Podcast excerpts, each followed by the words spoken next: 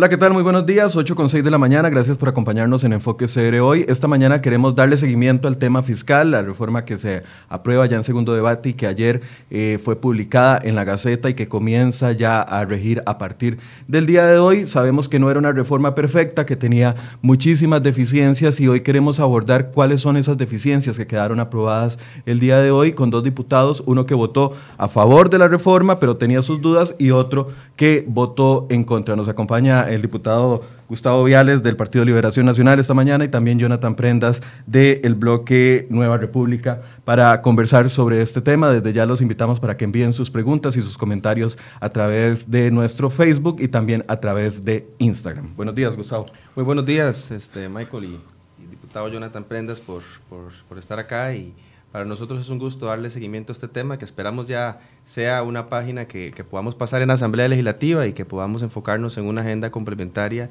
para reactivar la economía y para avanzar. El plan fiscal no es por sí solo una solución, requiere un acompañamiento y esperamos trabajar sobre eso. Don Jonathan, buenos días. Muy buenos días, Michael, eh, Gustavo y a todas eh, las personas que están sintonizadas en las diferentes redes sociales, diferentes plataformas eh, de Internet. Eh, es importante lo que, están, lo que vamos a tocar el día de hoy. Es un plan fiscal que, como bien dice Gustavo, hay que pasar la página, pero lamentablemente eh, hay cosas que no podemos evitar decir. Y esa es que eh, muy pronto, lamentablemente, vamos a tener que tener una versión 2.0 de una reforma fiscal, porque para todos los especialistas esta reforma no tiene los suficientes dientes o músculo para poder soportar una reforma a cuatro, cinco, seis años y darle contenido económico al, Ministerio de Hacienda y por ende al gobierno.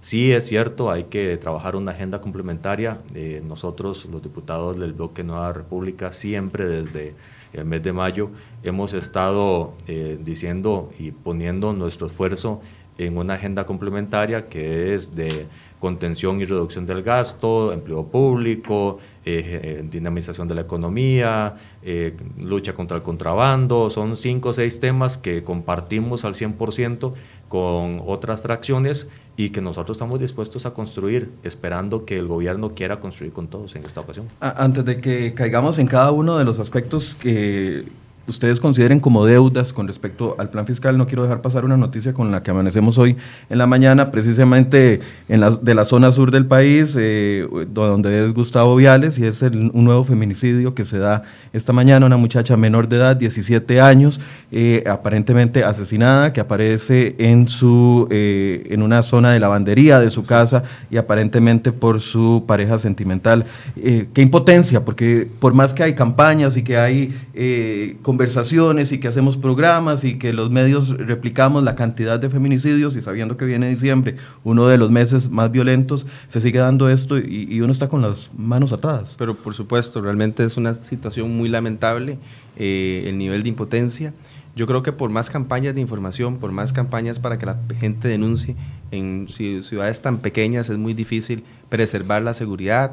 Eh, es un tema también de de educación, de valores, creo yo, de cultura, eh, de sensibilidad y también eh, de todo el acercamiento que pueda tener el Ministerio de Seguridad Pública, el INAMU, que no hacemos nada con hacer marchas en San José si toda la violencia se da en la ruralidad del país. Yo creo que hay que hacer un trabajo más agresivo en ese sentido. Jonathan, ¿cómo toma usted esa noticia el día Con muchísima preocupación y, y, en estos momentos cuando recuerdo el esfuerzo que hiciera Maureen Clark, eh, exdiputada de Liberación, junto con Fabricio Alvarado, exdiputado nuestro, en, cuando pusieron una moción para que el INAMO, presupuesto del INAMO, se dedicara a trabajar en talleres y en sensibilización y demás con los agresores que fueran detenidos en el, con tiempo para poder cambiar la cultura agresiva y gestar una nueva cultura de paz y eh, la entonces ministra Alejandra Mora simplemente dijo la plata del INAMO es para las mujeres, no para los hombres, pero se está protegiendo a la mujer con este esfuerzo.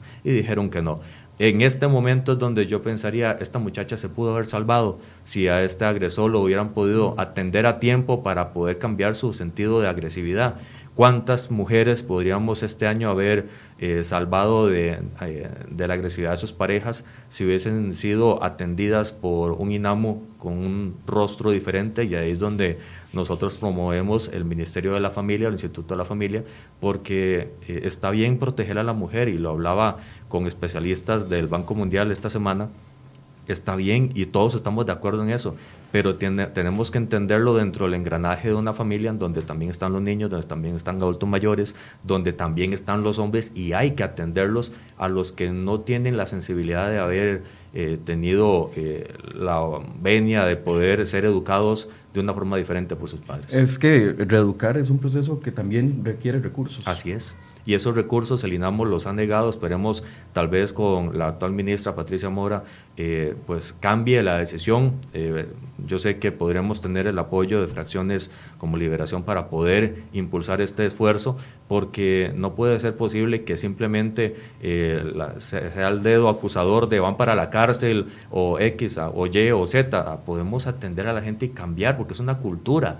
Y esa cultura también empieza en familia y también empieza en los sistemas de educación nacional. No puede ser posible que eh, la agresividad no se esté tratando en alguna clase, en las escuelas y colegios, a como también la agresividad en las calles, en las horas de manejo. A nosotros hemos propuesto de que en los cinco años de colegio, en la clase de educación cívica, se dé cultura vial, porque la gente se está matando afuera y con solo alguien que toque un pito, el otro se vuelve... Y, no es una idea nueva, en otros países la educación vial comienza desde la secundaria. Exacto, y es un proceso porque actualmente eh, uno saca la licencia con pasar un examen teórico y un examen práctico y no genera que uno sepa manejar la atención de las carreteras, que ahora, por cierto, les comentaba fuera micrófonos, eh, uno ya entiende cuando dice la vida pasa lento, y es porque en las presas de Heredia, San José, es eh, imposible venir un poco más rápido.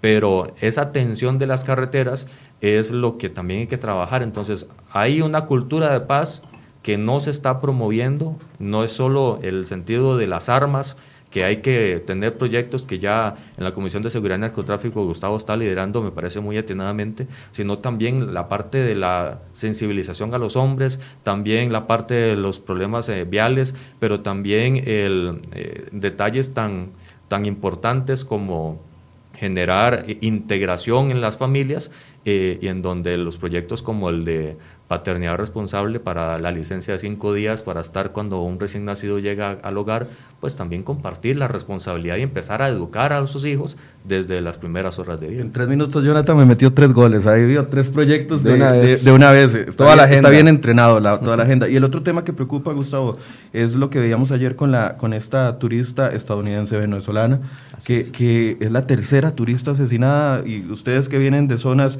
bueno, usted representa una zona eh, costera y usted que viene de una zona costera, sabemos que los pocos recursos que se invierten en nuestro país en zonas costeras es producto del turismo y si eh, se crea este clima de inseguridad, eh, vamos a perder todos. Lo principal es eso, estamos generando un clima de inseguridad, el país está viendo mal en los foros internacionales, la prensa internacional está alertando que Costa Rica es inseguro, eh, las mismas declaraciones de las personas, de sus familiares, eh, alertan, eh, el ver el padre es desgarrador. Pega, pega más, yo creo que nos afecta más como país ver a ese padre que cualquier campaña que hagamos a nivel internacional para promover el turismo. Así es, y pues me resulta también curioso eh, todo el tema migratorio y el mal manejo que ha tenido. El, el, eh, gobierno se niega a ver eso como una realidad eh, y se niega a ver que tenemos en la cultura costarricense unos cambios eh, abruptos que no eran parte de la sociedad costarricense. Eh, ya usted caminar por San José es inseguro, ya usted en los barrios marginales, en las zonas costeras es inseguro,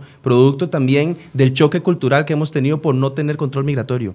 Eh, y no estamos hablando acá de, de, si es bueno o malo, es que tenemos... No discriminar nicaragüenses, sino que seamos claros. Claro, es que tenemos un choque cultural. Y lo vimos en la zona sur, por ejemplo, cuando se dio la noticia de que se trasladaban los migrantes hacia la zona sur y allí nada más los dejaron sueltos. Entonces andaban cada uno por su lado, jugándosela como podían, eh, ilegales pero legales también, porque el gobierno no los detiene y no tiene ninguna posibilidad de hacer eh, algo por eso. Bueno, y, y, nos dimos cuenta que ya varias personas han tenido alguna afectación, en este último caso una venezolana, un extranjero ilegal trabajando formalmente y que pues no tiene ninguna limitación para hacer algún asesinato de este tipo. Es preocupante, ojalá que podamos... Y no solo eso, le agrego a lo que estaba comentando Gustavo. Eh, me entero ayer en diferentes medios de comunicación que este extranjero, que, eh, sospechoso de la muerte de esta venezolana, llevaba seis meses de estar en el país. Sí, llegó en junio.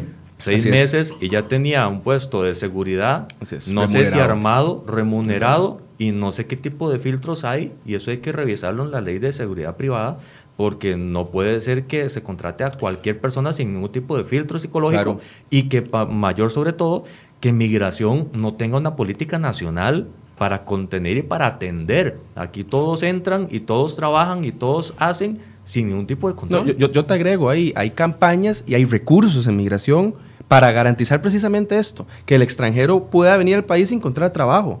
Esas son campañas que tiene el país. Entonces, ¿hacia dónde estamos dirigiendo los recursos? En el recién eh, presupuesto que nosotros aprobamos, yo recorté una partida eh, con apoyo de los diputados para recortar una inversión de cerca de 2 mil millones de colones en la zona sur para hacer un centro de atención de migrantes que eso casi era un hotel mientras tenemos zonas que no ven ni por asomo la inversión de infraestructura del Estado. Entonces tenemos las prioridades invertidas ahí. Yo voy a estar presentando próximamente una moción para que comparezcan a la Comisión de Seguridad y Narcotráfico, la ministra de Turismo, el ministro de Seguridad y el director de OIJ precisamente para hablar de estos temas porque realmente ya es preocupante. Y es que ahí es donde uno ve que la ley, el, papel no soluciona nada. Tenemos una ley antiviolencia, tenemos, bueno, un sinfín, ustedes lo conocerán mejor que yo, un sinfín de leyes y, y cuando viene la aplicación nos golpea cachetada en mano, dos días seguidos, un feminicidio de una extranjera, se nos repite lo que se vivió en, en, Limón hace algunos meses y, y, después esta muchacha, uno, uno ahí es donde se siente impotente de, qué más se puede hacer. O, o, o, si los recursos y las herramientas que ya tienen las autoridades son las suficientes y hay que aplicarlas bien. Ahí, ahí, es un tema que, bueno, vamos a, a, discutir en otra oportunidad, ahora sí caigamos en, en materia. Eh, Gustavo fue parte de los 34 eh, diputados que le dan el apoyo al plan fiscal que se aprueba el lunes anterior. Jonathan dijo no, pero eh, nos decía ahorita, si hubieran sacado tres aspectos, prácticamente hubiese sido una votación mayor. ¿Por qué? Eh, a ver, nosotros siempre hemos dicho que el plan fiscal, un plan fiscal sí es necesario, sí es urgente. No estamos satisfechos con la versión que, que se terminó negociando, no era lo que había para votar, es lo que se negoció entre los diputados que hacían mayoría para poder eh, votarlo afirmativamente y pues es también de respeto, es, eh, parte de la democracia que la mayoría sean las que senten las bases de las leyes que se van a aprobar. Pero nosotros, si pudiéramos, a ver, si hubiese la, eh, la posibilidad de hacer un voto parcial en un 75%, nosotros probablemente hubiéramos aprobado este plan fiscal porque se ponía la parte del valor agregado, del, IVA, de la parte de renta, la parte de empleo público, va, empieza a caminar, a dar sus primeros pasos, lo que es una reforma integral del empleo público. Hay muchos elementos que son buenos, pero hay otros en los cuales nosotros dijimos no, hay un mínimo y un máximo hay un umbral donde todas las fracciones y todos los diputados dicen, aquí me siento satisfecho, cómodo, eh, tranquilo de lo que se está eh, votando y nosotros sentimos que eh, por un lado se incluyó amnistía tributaria cuando ya Hacienda tiene las posibilidades de ponerse de acuerdo con deudores y deudores con Hacienda para quitar intereses y pagar el principal, ya está la legislación eh, Hacienda lo podía hacer y no lo ha hecho en seis meses, esperando la orden de otra vez de los diputados para que no se vea mal que toque la puerta de, alguien que debe, como si fuera un pecado, o sea, es su obligación. Y del otro lado está la parte social, de solidaridad social, que es eh, por más 1, 2, 3, 4%. El canasta básica, que están viendo a ver si redefinen lo que es canasta básica. Yo puse una moción en el plan fiscal para que fuera en un plazo de seis meses y con un estudio técnico para que quedara bien establecido qué es canasta básica. Eh, se votó en contra, quedó en tres meses y a mano alzada al gobierno que va a definir qué es canasta básica, va a quedar en 1%. las medicinas, que el criterio de alguien del gobierno es que solo gente rica compra medicinas en farmacias, me parece que no conoce la realidad de Costa Rica. Hay, que, hay que, ir a una farmacia de estas de bajo costo para hacer fila durante 15 minutos para ver todas las medicinas que compramos. Y toda la gente que llega, que va a todos los sectores sociales. Y la parte de, la, de las medicinas, eh, la, de la salud privada, yo creo que el gobierno igual centra su atención en las grandes, los grandes hospitales privados, pero se les olvida los consultorios de médicos de barrio que son los que contienen, junto con el EVAIS, el que la gente llegue a los servicios de emergencia y que tienen un costo y que va a aumentar ese costo y la gente no va a tener la posibilidad de pagar ese además porque no hay la, en la mayoría de los hogares costarricenses en el eh, en la planificación eh, económica un apartado de para emergencias de salud. Eso entra en el tengo que descobijar algo para cobijar la emergencia de salud. Entonces, aumentar ese rango me parece muy preocupante, me parece que el gobierno no dimensiona a esos médicos de barrio, no dimensiona a ese eh, uno a uno que va conteniendo la salud de los costarricenses. Si a eso lo sumamos las, las medicinas, me parece que se, se, tocó una parte de la solidaridad social que no tenía que tocar. Entonces, como deficiencias, usted, eh, Jonathan y el bloque Nueva República ven el tema del 1% de la canasta básica como una primera deficiencia. La segunda es el impuesto del 4% a las medicinas. Así es. Y el tercero era... Eh, la salud privada. La salud privada. Así es. Esas son las tres deficiencias. Son tres muy puntuales. Eh, yo creo que nosotros pusimos eh, medidas alternativas de contingencia. El gente del gobierno de alto nivel en reuniones que teníamos para poder ver qué se hacía, porque nosotros sí propusimos medidas alternativas vía moción, vía negociación, nos sentábamos a conversar con los que teníamos que conversar y eh, había gente del gobierno que me decía, tasa cero con deducción plena, ustedes tienen toda la razón, solo que esto no es un asunto técnico, es un asunto político. Entonces ahí es donde uno dice, al buen entendedor, pocas palabras, nos están dando la razón, pero no nos lo van a aplicar porque hay otros intereses. Ahí es donde nosotros decíamos, no podemos votar algo que no nos están escuchando y que no se está generando la, posibilidad de poder solucionarle el problema de la trazabilidad de la, cadena productiva para poder generarle eh, eh, dividendos o recursos. Además, le pusimos los 84 colones de eh, impuesto a las bebidas alcohólicas, nos decían que el contrabando, sí, pero por un problema de ineficiencia del Ejecutivo de no poder tener escáneres en donde sea para contener el contrabando, no nos pueden castigar también la canasta básica. Ahora, bueno, ya casi vamos a entrar para ir analizando cómo se pueden solucionar esas deficiencias que usted ve, don Gustavo. ¿Cuáles deficiencias ve usted en el plan que usted apoyó eh, en un principio muy criticado porque usted fue el que sacó el 1% de la canasta básica, después eh, se vuelve para atrás? ¿Qué deficiencias ve con el proyecto ya aprobado, lo final? Bueno, nosotros iniciar diciendo de que perdimos como país muchos años de discusión reposada sobre este tema, donde podíamos eh, llegar a un acuerdo nacional. Habían bancadas hoy de gobierno que antes de oposición se oponían a esto y que, bueno, nos resultaba imposible poder conversar. Eh, tras de eso llegamos a un gobierno pasado donde dijo que en dos años no se necesitaba, presentó este proyecto de ley que al final nos obliga a nosotros, por la ya grave situación fiscal, tener que tomar una decisión. Y en ese contexto es muy difícil eh, tener la premura para discutir un tema tan sensible como el fiscal. Es decir, el marco, las condiciones no, se, no eran, eran las apropiadas. Tal es así que en un megaproyecto incluimos renta, incluimos este, ventas, incluimos regla fiscal, incluimos empleo público. Cuatro proyectos que se podían ver independientes para poder trabajarlos. Pero bueno, dada la premura del caso, el gobierno anterior decidió hacer un único proyecto en ese sentido. ¿Qué no se soluciona con este proyecto? Bueno, ya estamos viendo nosotros la agenda complementaria. El gobierno necesita una autorización de, de endeudamiento externo que el proyecto, dicho sea paso, que envió Luis Guillermo Solís y que está en la Comisión de Económico es un desastre, y así lo dejó de entrever la ministra Usted fue muy crítico ayer en plenario, yo escuché la, claro. lo, que usted decía ayer y con respecto a estos 6 mil millones de dólares, de eh, euros. De, dólares. Sí, de dólares. 6 mil millones de dólares eh, que se van a colocar. Claro, eh, el proyecto fue un desastre absoluto, hoy tenemos que enmendar ese error del gobierno.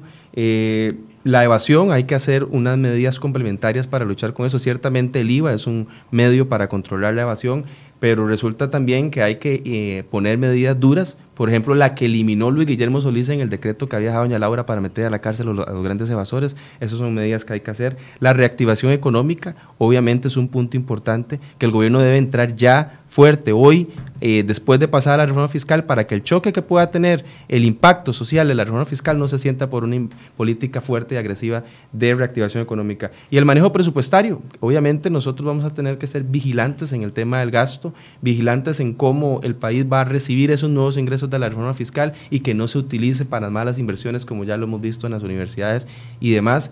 Eh, y los puntos importantes del plan fiscal que tal vez nosotros no compartíamos, eh, que dada la premura al caso intentamos hacer los cambios puntualmente canasta básica, hoy no se habla de 4% como se intentó en el primer borrador, no se habla de 2% como el texto sustituto que presentó Hacienda, es un 1%, que bueno, ahí llegamos a un punto medio, eh, no solamente por el tema de la trazabilidad, que era importante, dada que la moción que nosotros hemos apoyado dejaba un sector grabado y otro no, y este, también recordar que hay importante sector de la población que tiene capacidad económica que quiere eh, bienes de la canasta básica, y yo coincido con Jonathan que hay que depurar esa lista.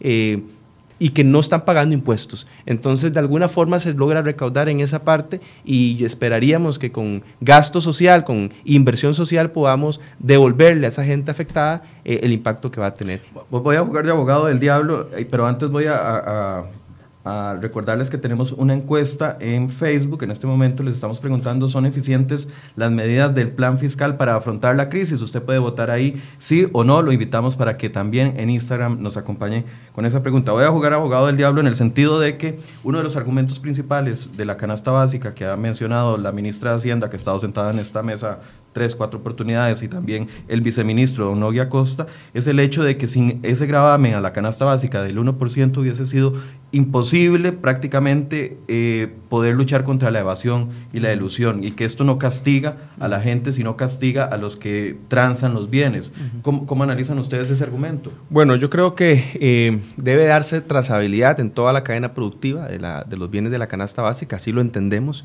Eh, cuando nosotros tomamos una posición, específicamente este diputado, era en el sentido de que no concebíamos que se debía recaudar lo que el gobierno quería producto de la canasta básica, porque existen otras... Exactamente, porque existen maneras. Eh, es decir, un 4% iba a acentuar muy duro el bolsillo de muchos costarricenses. Eh, buscamos mecanismos de devolución, que fue la, la, posición en, esa, en ese momento, como sí se hizo en educación y como sí se hizo en salud, pero no lo hicieron en canasta básica. De manera tal que lo que correspondía era la tasa mínima, la tasa menor para que se tuviera la trazabilidad, para que se tuviera recaudación en el sector más pudiente del país, pero que no se viera tan afectado el sector pobre. Es decir, dada la premura del caso, solo nos quedaba un día de mociones, ya se habían presentado, las opciones eran... Eh, era mínima. Si hubiéramos tenido una moción eh, que daba el 0,5 de la canasta básica o el 0,2, donde se garantizaba una parte de recaudación y donde se generaba la trazabilidad, evidentemente la, inclinación, por lo menos mía, iba, iba a ser hacia ese lado. E, ese argumento, ¿se lo convenció, don Jonathan? A ver, el, la tasa cero con deducción plena era real, generaba el, la cadena de valor agregado de eh, trazabilidad de toda la cadena productiva, pero el bien final iba a salir con un cero. Es diferente exento a tasa cero. La tasa cero es que al final se le, da un, eh, se le pone en la factura digital, que por cierto es una forma de buscar la trazabilidad. Con la factura digital nadie debería de poder violentar el sistema eh, fiscal del país. Entonces ya hay un sistema de contención que eh, se está aplicando y que ya está en vigor al 100% en este mes de diciembre. la tasa cero venía a ser eh, un resguardo a esa factura digital y que al final el consumidor final, sea quien sea, no tenía que, que tener que pagar ningún tipo de impuesto. Entonces, esos elementos eran muy necesarios. Eh, el gobierno también nos comentó, al igual que lo hicieron con los compañeros de liberación, el sistema de devolución, pero cuando nosotros le decíamos si tenían el sistema informático, la capacidad instalada para poder hacerlo práctico y, real en tiempo récord, nos decía eh, hay que poner un cintillo o tengamos un cintillo porque es para cuando podamos. Entonces nosotros nos, hicimos para atrás y como para cuando podamos. El gobierno lo puede hacer o no lo puede hacer y si en este momento no pero prometemos que vamos a hacer los esfuerzos para hacerlo lo más pronto posible. Entonces no podíamos apostar, en el buen entender del término, a algo que era tan intangible.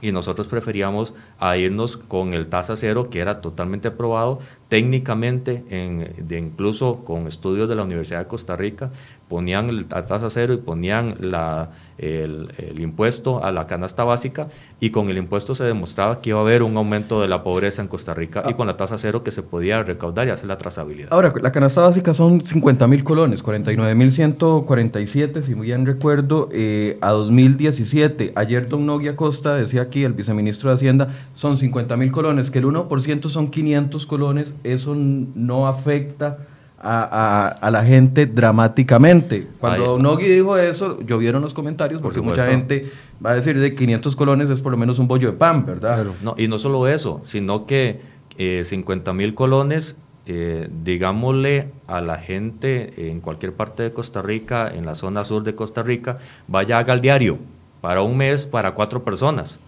No son 50 mil colones. No, no, jamás. Jamás. Mm. La última vez que en, mi casa, que somos dos, próximamente tres, pero ahorita dos, que el... Eh, Ese tercero va a ser caro, le cuento. Va, a ser un poquito caro. Va a sentir. yo, tengo una sobrina que está saliendo bien cara también. Entonces, somos dos y un mes para comer lo básico, porque nosotros no, no tenemos mayor lujo, eh, es dos, tres veces más de 50 mil. O sea, yo no sé la conceptualización de 50 mil colones de canasta básica en el Ministerio de Hacienda primero, ¿hace cuánto no se actualizan los precios? El dato es 2017, pero Y después, ¿dónde los van a comprar y para cuánta gente? Para uno tal vez. Ahí también yo creo que no debemos de enfocar la discusión, uno se debe enfocar a si afecta o no afecta, porque evidentemente de la posición que se tiene uno no puede decir si a otra persona le afecta porque no sabe cómo le está alguien nos puede estar viendo y 500 por colones marcan la diferencia de ir a trabajar. O, el, claro, el pase de, un bus. Eh, 10 colones no lo suben al bus. Así es, eh, yo creo que esa, desde ese planteamiento no se puede ver. Eh, nosotros bueno, eh, la intención en ese sentido era verlo más bien desde, la otra óptica. Hay cadenas hoteleras que compran arroz, que compran frijoles, que compran algunos bienes de la canasta básica en cantidades industriales y que también estaban exonerados. Entonces, la idea también era recaudar de ese sector o gente muy adinerada en este país que consume el mismo arroz que consume y que está exonerado. Entonces, que también se debe de alguna forma recaudar y ahí es donde el gobierno y nosotros debemos de ser vigilantes en cómo se va a distribuir ese nuevo ingreso. O sea, ya tenemos una reforma fiscal que es ley de la República, dentro de seis meses se van a tener los recursos. ¿Qué va a hacer con esos ingresos? Los va a utilizar para pagar eh, salarios, los va a utilizar para comprar carros, los va a utilizar para invertir mal o los va a utilizar para recomponer el tema social en el país, para darle mayor apertura económica y que esa gente que hoy se está viendo afectada tenga una posibilidad de empleo o que tenga una posibilidad de vivienda o que tenga una posibilidad de una carretera para poder de alguna forma compensar eso. Y yo creo que parte del trabajo eh, político y tener el dedo en el renglón debe ser nuestro en ese caso. Ahora, la, ministra decía ayer, eh, parte de lo que se recaude va a ser retribuido a la, a las personas más necesitadas a través de los programas de eh, ayuda social que ya tenemos. Sabemos que, tenemos múltiples programas de ayuda social, sin embargo, esas listas y ese proceso de, depurar esos programas eh, no ha sido fácil y sabemos de que hay mucha gente que está recibiendo ayudas sociales que no las necesita. No, y no solo que no las necesita, sino que en este país, como hay un solemne desorden, hay 50, por poner un número simbólico, de instituciones que hacen lo mismo y en todas la misma gente está teniendo ayudas. Entonces, el tema es el orden que hay que establecer para saber quién necesita. Y para eso nosotros ya hemos propuesto, y volvemos a poner el tema sobre el tapete, hacer una encuesta de pobreza no sé si ese es el título más idóneo, pero para saber quién necesita y a dónde están. Y en qué condiciones. Y en qué condiciones y, qué es lo que necesitan. Claro. En el, gobierno anterior puso puente para el desarrollo, y, pero era quitarle insumos a otras transferencias para alimentar un algo que no tenía fuente de financiamiento. Este gobierno viene y nos dice, vamos a aumentar redes de cuidado, vamos a aumentar esto, vamos a aumentar lo otro, sí, pero ¿cuándo y cómo? Eh, estamos en eso. Entonces, estamos en eso, es lo peligroso. El tema de los requisitos es importante para que una persona pueda tener acceso a una ayuda social. Hoy, por ejemplo, eh, yo vi el caso de un noticiero nacional de una familia muy pobre que recibe sí una pensión del padre, pero tiene múltiples necesidades, pero no tiene una casa. O sea, y esa persona estoy seguro que va a pedir una vivienda y le dicen que no porque usted ya tiene una pensión y no es pobre. Así es. Pero está en la calle, en una casa prestada. Si una persona tiene registralmente una bicicleta, una moto, no tiene derecho a una ayuda social. Y entonces ahí es donde el sistema se vuelve injusto como esa, esa persona. Y en cambio tenemos otras que más bien se sobreponen sobre las ayudas sociales. sociales tienen becas, tienen bonos de vivienda, tienen ayudas de limas, tienen ayudas de alguna municipalidad y viven de eso, siguen teniendo hijos y seguimos procreando la pobreza en ese sentido. Yo creo que el país debe de ser cauto en ese sentido y no solamente cada gobierno intentar hacer un nuevo programa para sonar que estamos haciendo algo, sino lo que tenemos recomponerlo. Tenemos tres instituciones que ven vivienda y el país sigue teniendo déficit de vivienda y la plata acumulándose. Algo no estamos haciendo bien. Ahora, ¿cree con el que con el sistema que tiene Hacienda o que va a implementar Hacienda o que va a fortalecer Hacienda con respecto a esta devolución del 1% se va a solucionar aquel dato de los 18 mil pobres que no son 18 mil pobres en este país, tenemos muchísimos más, pero 18 mil pobres nuevos? Bueno, nosotros, como era eh, evidente y notorio, no es posible hacer un mecanismo de recaudación en el sentido de lo que yo pago se me devuelva inmediatamente. Eh, a nosotros se nos dijo en una ocasión que para que eso funcionara, funcionara teníamos que aumentar el impuesto al 4%, porque el mecanismo iba a ser caro. O sea, obviamente ahí no tenemos una relación en eso. Lo que dice la ley eh, ya de, de fortalecimiento de las finanzas públicas es que el gobierno en un transitorio tiene la obligación de hacer un mecanismo de compensación en el tema de canasta básica. Y dado ese eh, transitorio que ya es ley de la República, nosotros ideamos, porque ya no podíamos incluirlo en una moción, eh, un acuerdo político en que esos recursos como lo indicó Hacienda, se destinen para atender el régimen de invalidez, vejez y muerte, que es el de los más necesitados. Hay 10 mil personas que están haciendo fila para poder acceder a una pensión de esas de 80 y resto mil de colones, eh, que puede ser la diferencia entre ser pobre y no ser pobre. Eh, y que no se le pueden dar porque no, no, existen recursos. Y ahí por lo menos este diputado va a ser eh, un férreo eh, vigilante para que ese acuerdo se cumpla y para que las cosas se puedan hacer. No descarto tampoco modificar la ley ya publicada para hacer un proyecto de ley que se quede incluido. Eso es lo que iba a decirles, ya para caer en concreto, ¿se puede modificar algo de la ley ya aprobada con el tema del 1%? A ver, yo coincido. Habrá, habrá apoyo político en la Asamblea Legislativa. En este momento, y delante de los costarricenses, yo les voy a decir algo.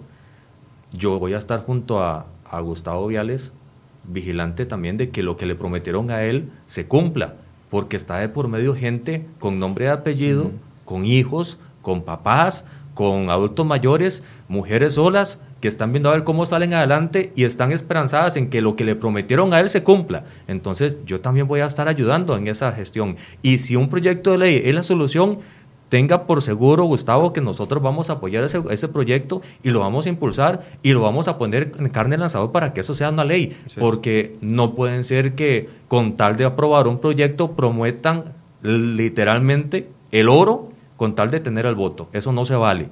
No se vale porque hay gente atrás que está esperanzada en una solución del país, que el plan fiscal no lo está dando, que como les dije, en pocos meses ya va a tener que venir una versión mejorada del plan fiscal para ver cómo se solucionan porque no hay plata. Y eh, los 6 mil millones de colones, como bien decía Gustavo, aquí el tema es que lo que hizo el anterior ministro de Hacienda de, no sirve literalmente para nada. Bueno, es que el anterior ministro de Hacienda fue un gran irresponsable. Totalmente de este acuerdo. y, ese, y esa irresponsabilidad fiscal agravó el tema al punto de que todo el mundo se sentía como hay que hacer algo ya si no vamos al despeñadero. Era cierto, pero teníamos posibilidades de acomodar las cosas, quedó como quedó, ahora hay que eh, poner el, el, tema en cómo solucionamos para que lo que prometieron en el gobierno, un acuerdo político, se cumpla. Y en eso nosotros estamos, vamos a estar siempre apoyando a Gustavo. En el tema de las medicinas y, de la, y del impuesto a la salud, eh, ¿usted cree que haya vuelta atrás a través de un proyecto de ley o será difícil? Yo creo que todo es enmendable y todo es corregible porque todo es en búsqueda de, una, de un mejor bienestar. Ninguna ley es perfecta.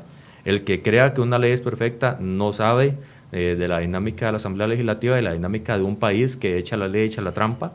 Y eh, por eso es que nosotros estamos también pensando y, valorando no solo el proyecto de ley, que ya lo estamos trabajando para tasa cero, deducción plena, para demostrar técnicamente que eso era posible, y general del 1% al cero, que yo sé que si lo probamos, eh, yo sé que eh, podríamos tener compañeros que nos van a apoyar con eso, porque es probable generar mayor bienestar a un menor costo, pero también solucionar el tema de las medicinas y solucionar el tema de la salud. Si la educación privada, hay centros educativos y universidades carísimas y están quedando con eh, exonerados, la misma dinámica es para la salud que si bien es cierto, hay, hay hospitales caros, pero hay muchísimo, el 90% es letra menuda. Entonces, el tema es, ¿es solucionable? Sí. Acuerdo político, también. Voluntad, ese es el tema. Ese es el tema. Voy a plantear algo que es cero popular, y yo sé que me van a llover críticas por esto, pero, pero e, e, es una perspectiva que yo creo que muchas veces no tocamos, y es el hecho de que está este discurso de que los pobres paguen como pobres, los ricos paguen como ricos. Pero en el tema de impuestos salario en este país, solo las personas que tienen salarios mayores a 817 mil colones pagan impuestos sobre el salario. Las personas que ganan menos, no. y eso ha desatado un debate eh, que aquí se lo he preguntado a la ministra de Hacienda, se lo he preguntado al viceministro, y han dicho, hay que plantear ese debate, si las personas que tienen salarios menores a 817 mil colones tienen que pagar o no impuesto de renta. Sí, yo me inclinaría más por el tema de, que los altos salarios y las altas pensiones tengan una contribución, como efectivamente eh, lo incluimos, como lo incluimos exactamente en el plan fiscal. Eh, Vamos a ver, no solamente en el tema de impuestos, este país ya también tiene cargas eh, para fiscales, tiene tarifas que lo hacen caro y no necesariamente es un impuesto. Una persona cuando se le dice que gana eh, menos del límite donde tiene que pagar impuestos, 800 y algo de mil de colones, eh, no quiere decir que no tiene que pagar nada y que ese salario es líquido. Esa persona va a tener que pagar luz, va a tener que pagar alquiler, va a tener que pagar este, combustibles, va a tener que pagar una serie de cosas que al final su salario se le viene reduciendo. A eso, si le agregamos una nueva contribución, lo que estamos haciendo es limitando que ese recurso que va eh, vía impuesto no lo pueda eh, a través de consumo tener que pagarlo y que se reactive la economía. Eh, la dirección debe ir por otro lado. Yo creo que en el tema de la, de la inclusión de más impuestos, en ese tema no está hoy con un ambiente, por lo menos así lo veo yo. No sé cómo lo analiza, doña. Totalmente en contra, totalmente en contra. Y en esto voy a ser lo suficientemente claro hasta donde me sea posible. La gente en este momento no le alcanza la cobija para poder vivir tranquilo. Tiene que definir ya si le apuesta a la educación para seguir creciendo o si paga guardería o si paga esto o si paga lo otro. Tiene que elegir. En esa elección, si le ponemos un impuesto adicional, estamos yendo contra su bienestar. Y estamos hablando de familias. El ser de la dinámica política de Nueva República es el bienestar de la familia. No podemos castigar a la gente a la, a la cual ya no le alcanza y tiene que pagar alquiler, y tiene que pagar medicinas, y tiene que pagar la comida, y tiene que pagar la salud, y tiene que pagar la gasolina, los pasajes, todo. No, solo la gasolina pagamos un impuesto exagerado. Marchamos.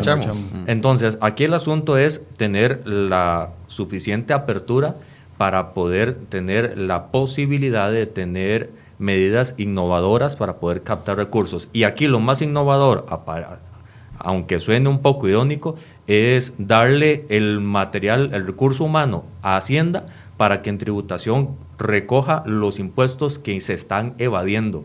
Aquí estudios existen que la evasión fiscal es de varios puntos del PIB. Y eso, si se recaudara como tiene que ser, no tendríamos problemas en el presupuesto.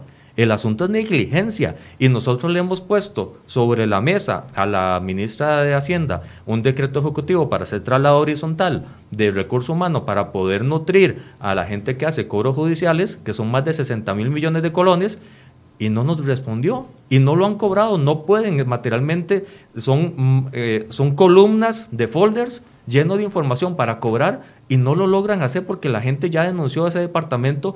Eh, para nosotros es materialmente imposible, necesitamos ayuda. Le proponemos la ayuda al gobierno, que es parte de la tendencia de los pasos de empleo público, o sea, reorganizar las cargas del, del Ejecutivo. Yo creo que en Hacienda tiene que estar eh, bastante fortalecido y nos dicen que no, el no es un silencio, porque ni siquiera nos responden, porque esto hay que lograrlo. La recaudación de impuestos hay que mejorarla hasta donde sea posible. En el mayor de los casos, la factura digital va a ayudar, pero por Dios, ah, no podemos pensar en un nuevo impuesto si no estamos cobrando los que hay. Los sindicatos hablaban de un 8, de aproximadamente un 8% que decían de evasión e ilusión. Después eh, eh, el Ministerio de Hacienda lo corrige y lo agrega, lo, lo, redondea en menos de 5%. Pero dicen que parte de ese 5% es incobrable porque no se va a poder llegar a esas personas nunca. Esto es una forma de de justificar la incapacidad de, de, la Dirección de Tributación de recaudar lo que ya se está eh, aprobado para recaudar? Evidentemente tenemos un problema de recaudación en este país. Eh, el Ministerio de Hacienda se enfoca únicamente en lo visible. Eh, no hacemos nada para pasar de lo informal a lo formal. por ejemplo, en las zonas costeras tenemos abundantes bares clandestinos, que no solamente es una actividad comercial paralela, que no paga nada, sino que también vende licor eh, que también, por ejemplo, es de la frontera. De Paso Canoas. Entonces, tenemos una doble eh, no pago de impuestos en ese sentido. Y usted vaya a cerrar un bar clandestino para que vea lo difícil que es. ¿Se puede sacar más, más impuestos a, las bebidas alcalcólicas? Porque yo creo que yo, creo que eso, yo creo que eso es una importante discusión. Yo, yo realmente creo que sí. Vamos a ver, y no solamente eso, eh, pongámonos sobre la mesa la discusión de por qué no se puede utilizar para, para financiar, por ejemplo, el deporte. Cuando vemos en otros países que, que pagan eh, las cableras y todo el deporte, el tema del licor. Y nosotros teniendo un padecimiento enorme acá con el tema de inversión en, el deporte. Yo creo que podemos nosotros entrar en una discusión de eso, eh, la persona pues no se va a morir por una por no ingesta de alcohol en ese sentido. Eh, yo creo que todo lo que hagamos nosotros para prevenir... Menos en diciembre. Para prevenir de que las personas no ingieran alcohol y, no tengan un gasto en la salud médica, en muertes en carreteras, etcétera, yo creo que la, ciudad, la sociedad costarricense lo va a agradecer. Yo estoy dispuesto a entrar en, una, en un debate en eso, a ver la propuesta que presentó el diputado Jonathan Prendas en este sentido, porque yo sí creo que es necesario. Y para mí el tema de que eso va a volverse en el tema de la, del contrabando no es un argumento que me convenga. De hecho, ahí ya listo para firmar un proyecto de ley que se lo voy a compartir a Gustavo, porque en la multitud de consejos está la sabiduría para poder fortalecerlo. El, donde el proyecto está los, los colones, estos que estoy diciendo a los, a los licores, 84 colones. ¿84 por qué? ¿Por cada cerveza? o por cada bebida. Por cada bebida. Por 84 colones la gente va a seguir tomando. Es como los dos dólares adicionales al impuesto de salida del país. La, gente que ya tiene el tiquete paga los dos dólares más. Eso de que encarece el turismo, no lo creo. El tema de los 84 colones, la gente igual va a pagarlos. Si es una botella de whisky o si es una cerveza. Nos han dicho, podemos hacerlo proporcional o nos han dicho tal la raza, yo le voy a tal la raza para eh, generar eh, una igualdad en ese sentido, pero que va distribuido en dos sectores. Uno, precisamente para la promoción del deporte, desde la escala olímpica hasta la escala municipal, y el otro eh, porcentaje para fortalecer la policía de tránsito. Si ellos son los que están viendo a ver, se la están viendo de palitos para ver cómo contienden a la gente que anda manejando borracha, de por lo menos que los que toman estén contribuyendo a que el tránsito tenga un mejor desarrollo de trabajo. Ahí es donde nosotros estamos proponiendo el proyecto de ley y esperaríamos apoyo para poder ya de una vez por todas, si nos dicen 0%, eh, de tolerancia al licor al volante, nos dicen que no, porque hay ciertos intereses que se mueven en otros. Bueno, entonces por lo menos financiemos para que el, el, guaro, el licor o el alcohol, la cerveza, lo que sea, por lo menos fortalezca la policía de tránsito para que haya más tránsito y en, las carreteras, porque ahorita tenemos una estadística eh, escandalosa. Pero si vemos que son 800, 900 oficiales de tránsito en tres, en tres turnos, en 10 regiones, de lo que hay son 5 o 7 por cada no sé cuántos kilómetros cuadrados. Entonces no se están atacando adecuadamente al consumo de licor, la gente está manejando eh, bajo los efectos del licor y necesitamos fortalecerlos. Por eso es que este proyecto eh, eh, estábamos esperanzados en tener el, la contención del tema de, de, la canasta básica y vamos a darle tres veces más de lo que estaría recaudando con canasta básica al gobierno. Nos dijeron que no.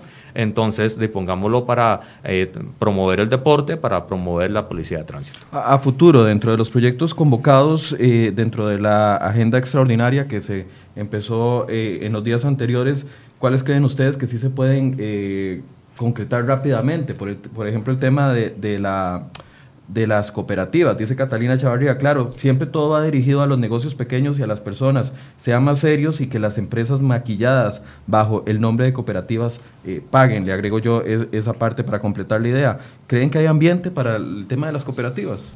Nosotros en la Comisión Fiscal eh, aprobamos una moción que luego ya se revisó en el tema de las cooperativas. Íbamos a votar en el plenario legislativo una moción de reiteración en ese tema, surgió un acuerdo político para hacerlo proyecto de ley, al igual como el desenganche médico, al igual como el tema de las zonas francas y el tema de los educadores. Eh, por lo menos en mi caso es una discusión que la fracción está dando, yo tengo una posición definida en, mi criterio en que deben de pagar.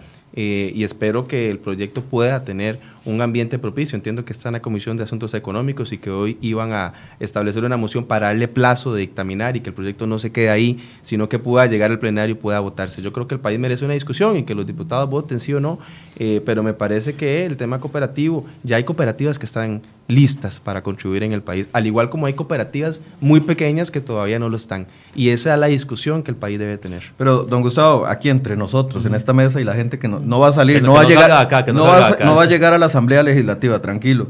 ¿Es cierto que Liberación se está echando para atrás con el tema de las, de las cooperativas? Liberación va a presentar... Teniendo dos exdiputados que supuestamente están haciendo lobby a favor de las cooperativas. No, en esto, bueno, hay evidentemente mucha incertidumbre, mucha información.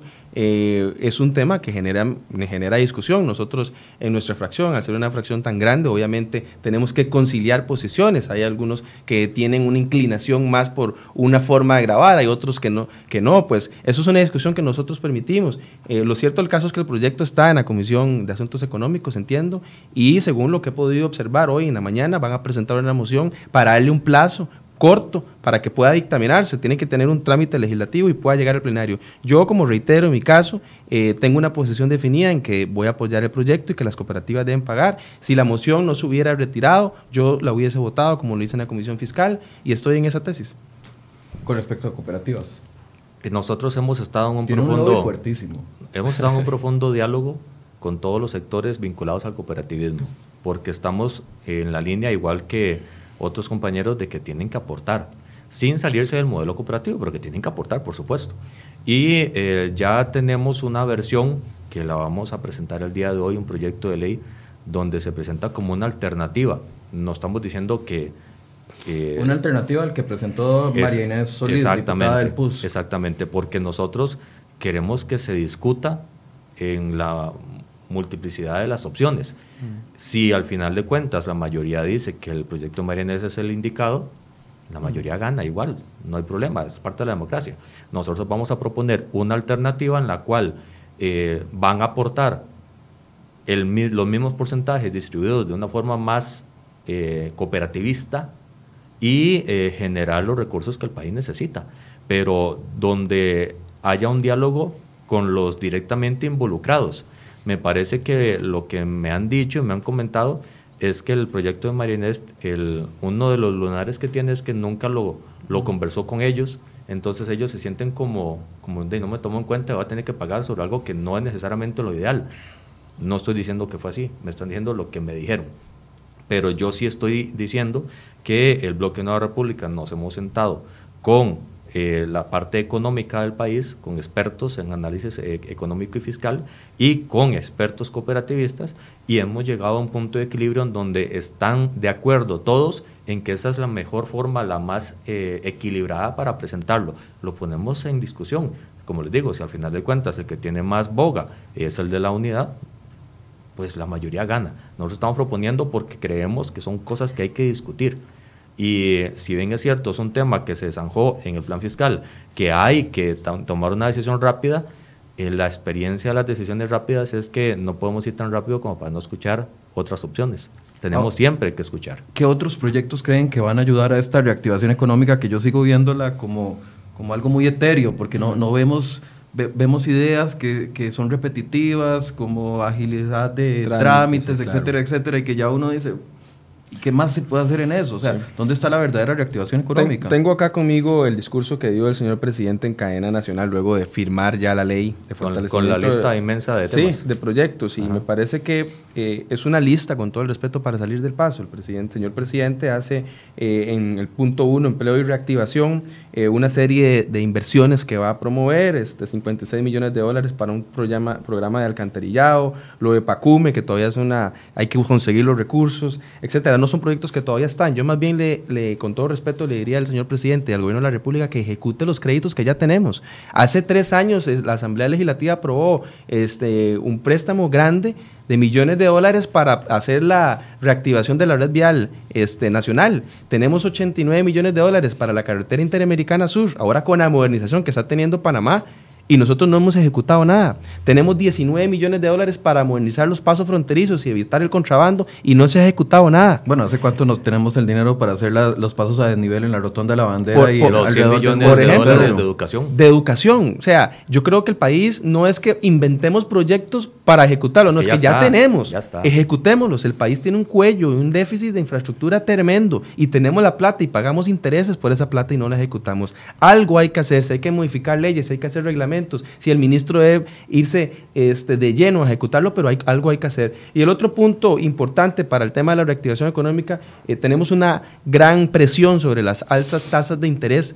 Estamos compitiendo el gobierno con el mercado interno, ya usted va a sacar un crédito, una tarjeta, un crédito de consumo y es caro porque ya las tasas de interés están altas. Yo sí coincido en la idea de que el país debe tener endeudamiento externo, limitando, no limitando el endeudamiento interno. Para eso presentó el gobierno Luis Guillermo Solís un proyecto de ley que ayer fue un desastre, no un proyecto que no presenta un plazo, que no presenta una tasa, que no presenta un monto, es decir, es una carta abierta. El de los 6 mil millones. El de los 6 mil millones y que la ministra llegue a hacerlo. Eso obviamente no es una carta en blanco, la Asamblea va a tener que tener una fuerte deliberación sobre eso, pero me parece que debe atenderse con responsabilidad. Entonces la reactivación económica desde su perspectiva debería estar enfocada no solo en el tema de infraestructura vial que dinamiza un sector, que es el de las grandes constructoras de este país, porque las generan empleo además. Las pequeñas quedan fuera, pero eh, ese sector muy específico y en el tema de tasas de interés. Sí, por supuesto. Para promover el consumo, para promover la reactivación. Una empresa que quiera ampliarse, hoy le sale carísimo tener un crédito para poder ampliar su negocio. Y eso es una limitante. Y con el tema de la infraestructura, no solamente esos grandes contratos, que ojalá se revisen, eh, sino que también esas empresas subcontratan, empresas locales, subcontratan servicios, subcontratan personal y que pueden de alguna forma generar desarrollo. Jonathan, ¿dónde debería enfocarse la reactivación económica? Número uno, coincido en aplicar todos los préstamos que tenemos, que son demasiados, y estamos pagando intereses mensuales por plata que no se está usando. Número uno, y eso es eh, vinculado eh, con el hecho de que el gobierno anterior no dejó ni un solo proyecto maduro en infraestructura, teniendo la plata, eso es un relajo y eso es un descaro. Solo, Circunvalación Norte. Y porque ya venía heredado. venía el, igual de la platina. Igual la el puente de la platina o la parte de la Interamericana Norte. todo eso ya venía heredado. O sea, no, no descubrieron el agua, ni siquiera la pusieron a calentar.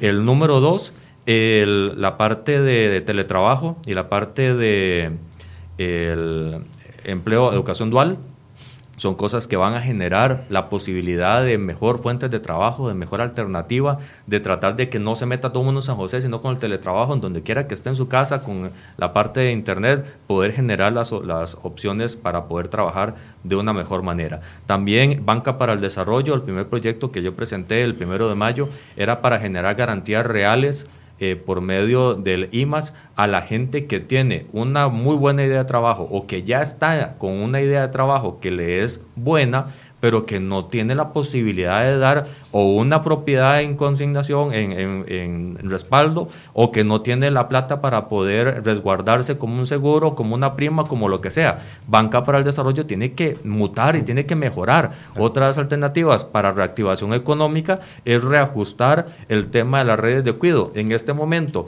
una familia que tenga acceso a red de cuido, lo tiene siempre y cuando no gane más de X plata. Y eso significa no poder acceder a un mejor trabajo, a un aumento salarial o a una mejor condición de que papá y mamá tengan el, trabajo, porque ya se salen de red de cuido. Pero si se salen de red de cuido, ¿quién les ayuda con los niños? Empleo público. Empleo público es un tema. ustedes esa ley? O, hay que modernizarla. Están muy cercanos a los sindicatos últimamente. No, nosotros no estamos cercanos a los sindicatos, estamos cercanos con, la, con el bienestar del país. Aquí hay que dejar esto muy en claro. Nosotros en el tema del plan fiscal... No, no están coqueteando con sindicatos. Para nada. Nosotros estamos dialogando con todos los sectores, igual con los empresarios, igual con los sectores trabajadores, igual con los técnicos, igual con todos, porque lo que queremos es generar los mejores diálogos, las mejores fuentes de, de toma de decisiones. En plan fiscal nosotros teníamos, como le digo, nuestras aprehensiones, pusimos las mociones que creímos que eran las oportunas. Nosotros nunca eh, tuvimos acercamientos como para decir éramos el brazo político de un sindicato, para nada. Y lo quiero dejar bien zanjado, Nueva República no es eso. Y el, el tema de empleo público hay que modernizarlo, no puede ser posible, y yo trabajé eh, como asesor de oficial mayor, director administrativo del Ministerio de Seguridad Pública hace unos años, para poder cesar a un empleado, a un funcionario que abiertamente infringe las normas administrativas y que hace barbaridades en su puesto, es imposible al, al, jerarca con el que yo estaba asesorando, tomó cuatro años y no pudo despedir a una persona porque siempre el servicio civil le decía que no. Me acuerdo el tema de un policía eh, condenado por narcotráfico Exactamente. que siendo empleado del Estado. Es, irónico. Entonces, en este momento lo que ocupamos es modernizar empleo público para que hayan reglas claras, para que se sepa qué se tiene que hacer, pero también para que se sepa cuándo se tienen que gastar y cuándo se pueden ganar las cosas. Por ejemplo, en este momento todos tienen derecho a la anualidad, pero la anualidad se toma como un plus, pero para que sea un plus tiene que tener vínculo con una tarea extra o una tarea complementaria o un además, una milla extra, como quiera verse, de la función que usted tiene que generar. No es por hacer su trabajo, que como la convención colectiva, por hacer su trabajo se le premia. Porque hay convenciones colectivas que si usted llega a, la hora eh, puntual de trabajo, tiene un día libre tenía hace unos años. En Jabdeva. Entonces, usted no, no, va a haber oposición de Nueva República en el tema de, empleo público. Nosotros queremos construir, el diálogo está abierto, queremos sentarnos con eh, las otras fracciones para construir la mejor versión de modernización de empleo público, sin dañar, obviamente, los derechos adquiridos, que todos estamos claros que hay que considerar, pero sí zanjar de aquí en adelante. De hecho, escuché a, a los compañeros de la Unidad Social Cristiana decir, creo que a los de Liberación también, el, el salario único pues hay que valorarlo y que empezar a ver porque necesitamos poner orden en una casa que está totalmente desordenada. Empleo público, Gustavo. Sí, yo, yo creo que el país merece una verdadera legislación en el tema de empleo público y, y cuando hablemos de empleo público tratemos de quitar de lado eh, esos elementos que asustan, ¿verdad? Empleo público no es que se le va a rebajar el salario a la gente ya, es poner orden en lo que no tenemos un tema importante que, les, que decía el diputado Jonathan Prendas con el tema de las anualidades. Hay personas que se empeñan en hacer bien su trabajo y reciben el, pago adicional. Y hay personas que sencillamente no, y lo reciben igual. Entonces no, hay, no es un premio la excelencia como en un principio se hizo. Ahí tenemos eh, como una oportunidad de hacer reglas claras. Eh, hay una gran diferencia odiosa en, en, términos salariales, en donde una secretaria en una institución gana muchísimo más que en otra, por las mismas funciones por las mismas condiciones laborales. El chofer de la UCR con salario de casi 2 millones de por ejemplo, por ejemplo, entonces ahí tenemos una oportunidad de trabajar. Entonces, no todo cuando hablamos de empleo público es malo, es que pues, nivelar la cancha y que el país tenga una oportunidad de saber que una secretaria en una institución está ganando por las mismas funciones, por las mismas reglas, exactamente lo mismo.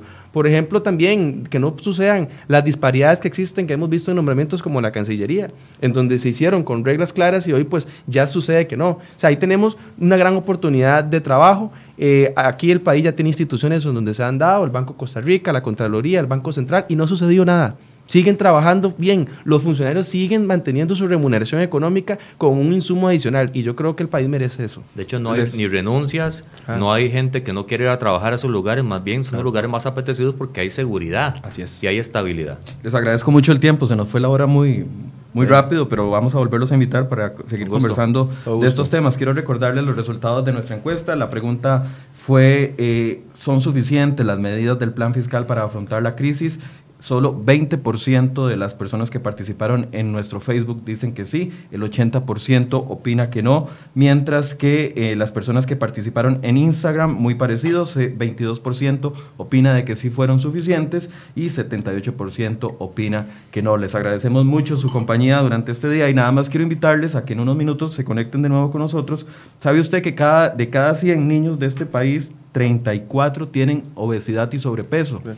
Vamos a tener una psicóloga experta en obesidad ahora conversando con nosotros sobre este tema para que usted tome precauciones y vea si está comportándose muy abiertamente con, sus hijos en el término de la alimentación y que pueda tomar precauciones durante este mes de diciembre. Muchas gracias a ambos. Mucho gusto. Muchas gracias. Gracias. Hasta luego. Buenos días.